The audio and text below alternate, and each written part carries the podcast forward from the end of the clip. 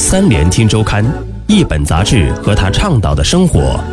三联生活周刊携手喜马拉雅，倾力奉献。欢迎收听三联生活周刊，本节目由三联生活周刊和喜马拉雅联合制作播出。本期我们要分享的文章《贾樟柯时间去哪儿》的现实追问。贾樟柯坚持的《时间去哪儿了》。为观众呈现出了来自中国、巴西、印度、俄罗斯和南非的五部短片。金砖五国导演以时间为主题，在不同的文化背景下，直面共同的困惑与焦虑。文章主笔宋诗婷。作为第二届金砖国家电影节的开幕影片，《时间去哪儿了》的政治背景显而易见，这是一部集合了中国、巴西、印度、俄罗斯、南非五国作品的短片合集。参与项目的五位导演都是在各自国家享有很高的声誉。邀请著名导演合作创作短片集是很多国际电影节的传统。多数受邀导演都把拍摄短片当成一次实验，在没有压力的创作环境下，总有惊喜之作诞生。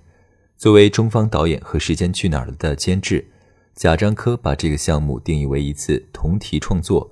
他不赞同把金砖五国视作政治背景，认为那不是创作者的心态。相较之下，他更愿意把五个国家的现状视作一种共同的社会背景。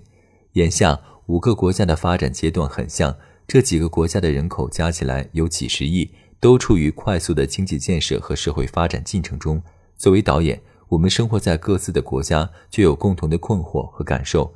贾樟柯说，在确定主题时，大家讨论范畴很宽泛，除了宏大的命题，超市、铁路等具象主题都曾在讨论范畴之内。但谈论最多的还是时间和时间感，这是在我们这样的社会环境中最容易产生共鸣的话题。最终，主题被设定为“时间去哪儿了”。在共同的主题下，五个国家的导演自由创作，交出了一部集合了科幻、灾难、惊悚等五部不同风格的短片集。时间的意义，在为《时间去哪儿了》物色导演时，贾樟柯第一个想到的就是巴西导演沃尔特·塞勒斯。三四年前，沃尔特·塞勒斯曾来中国拍摄纪录片《汾阳小子》，贾樟柯，两人因那部电影结下了友谊。事实上，两人的交集可以追溯到十几年前的巴西圣保罗电影节，他们第一次见面讨论的就是关于时间的电影和话题。这次的主题也是关于时间，自然第一个想到他。除了私人交情，贾樟柯更看重的是这位老友的导演能力。早在1998年，塞勒斯就凭《中央车站》斩获柏林国际电影节金熊奖。他导演的《摩托日记》《在路上》等电影也早已流行于全世界。在时间的命题下，塞勒斯选择讲述一个建立在真实历史背景之下的个体故事。2015年11月5日，处于巴西腹地的米纳斯吉拉斯州遭遇了巴西历史上最严重的社会环境灾难，一家私营矿区发生了溃坝事件。泥石流淹没了沿线六百五十公里的区域，成千上万人或死伤或无家可归。这是几乎每个发展中国家都会遭遇的发展代价。在这个大背景下，塞勒斯和编剧加布里埃尔·阿尔梅达共同构建了一个小家庭的故事。少年古托的父亲在灾难中消失，古托的母亲卢恰娜搬到避难所中，两人以不同的心态面对灾难后的生活。古托认为父亲终究会回来。而母亲准备接受现实，努力寻找新生活。塞勒斯把这个二十一分钟故事命名为《颤抖的大地》。他说，片名是当地村民描述寻常生活发生巨变时所用的词汇。塞勒斯的短片不以结构和氛围取胜，而是跟长片作品一样，在叙事上从容不迫。贾樟柯认为，这是真正的大导演才有的心态和控制力。在《颤抖的大地》中。塞勒斯把时间视作对悲伤和伤痛的反抗。他承认这部短片有向他最喜欢的伊朗导演阿巴斯·基阿鲁斯达米致敬的部分。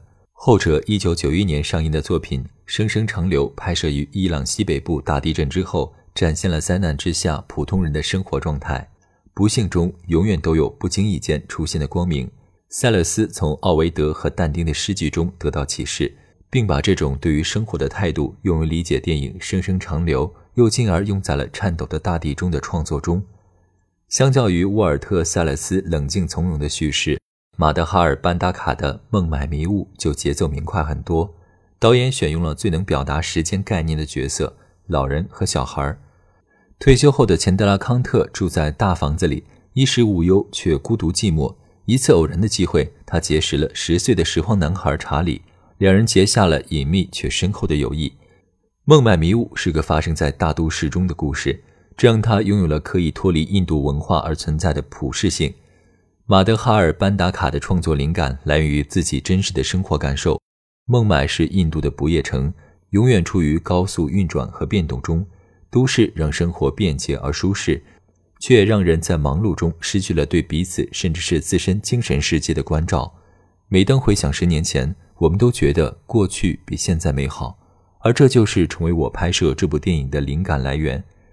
班达卡带着对逝去生活的怀念创作了这部电影。作为监制，贾樟柯觉得班达卡镜头下的印度打破了他个人对于印度和印度电影的惯性认知。孟买迷雾没有歌舞片段，场景和人物状态也更具现代感。他揭下了印度的面纱，不再神神秘秘。这个故事放在北京、上海、广州都成立。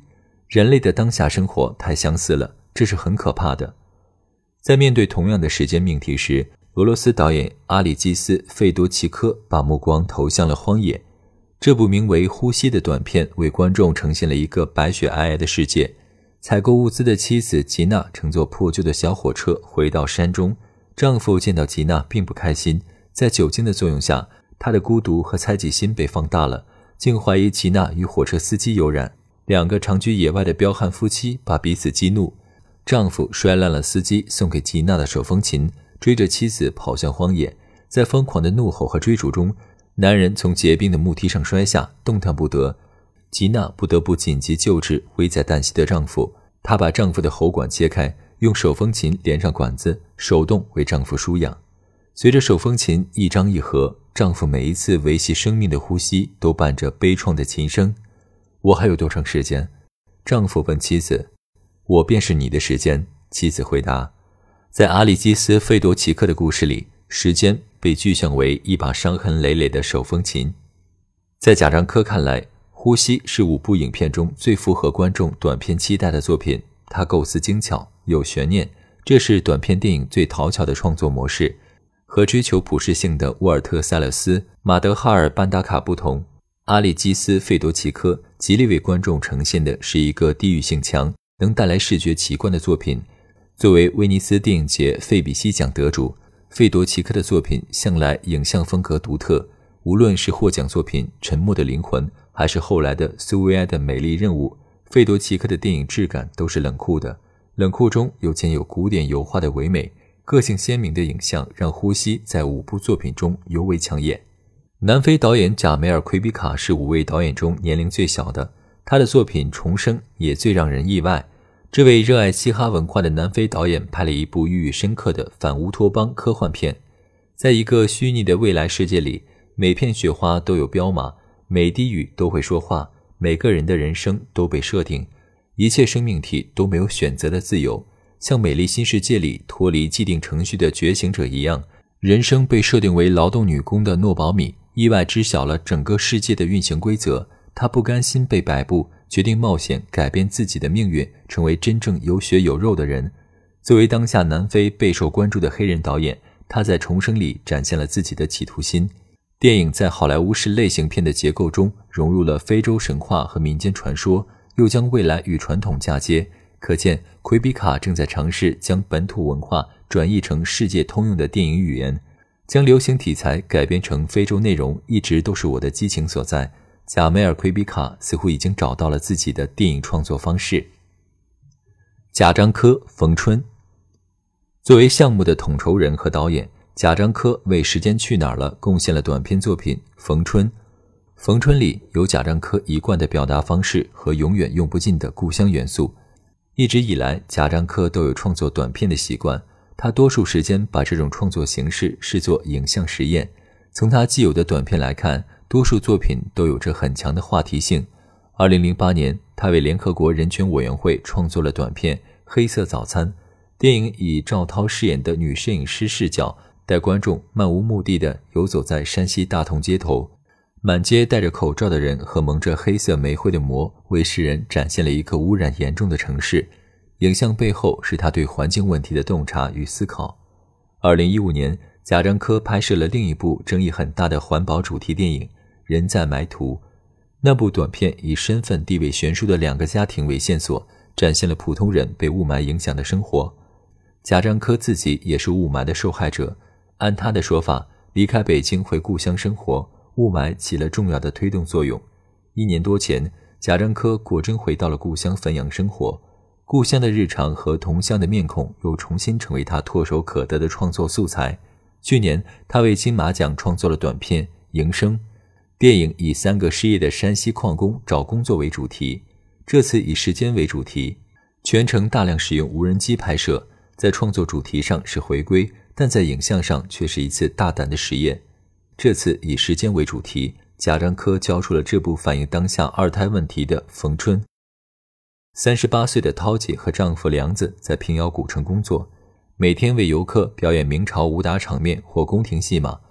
国家放开二孩政策，两人因再生一个孩子的冲动，回忆起伤心往事，一度争执冷战，但最终又重新燃起生活的希望。只要你愿意，我们可以把时间拿走的东西一点点拿回来。贾樟柯借底层小人物之口，表达了自己对于时间的温和态度。拍短片常常让我有冲动，拍些平时不太拍的东西，比如家庭生活、夫妻关系，我很少拍。在电影创作上，贾樟柯一直保持着开放的心态。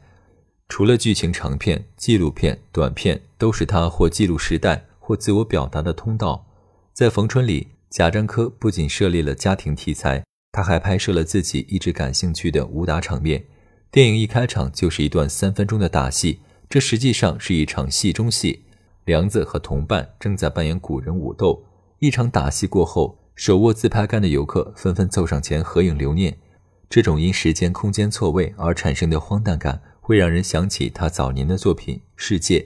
十几年过去了，如今在平遥古城谋生的男男女女。和当年被困在世界民俗村的年轻人没什么两样。